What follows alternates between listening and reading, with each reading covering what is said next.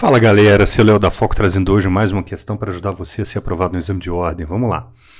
Em uma ação trabalhista, a parte ré recebeu a notificação da sentença em um sábado.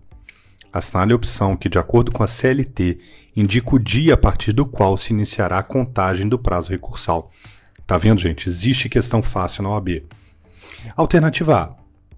O início do prazo será na segunda-feira e a contagem do prazo deverá ser iniciada na terça-feira, se forem dias úteis. B.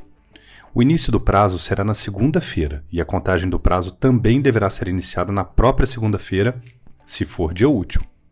C. O início do prazo será no sábado, mas a contagem do prazo será iniciada na terça-feira, se dia útil. D. O início do prazo será no sábado, mas a contagem do prazo será iniciada na segunda-feira, se dia útil. Vamos lá. A é a opção correta. Isso porque, recebida a notificação no sábado, o TST entende, por meio da súmula 262, que é considerada como se tivesse sido feita na segunda-feira, razão pelo qual o início do prazo se dá nesse dia e o início da contagem no próximo dia útil, ou seja, na terça-feira.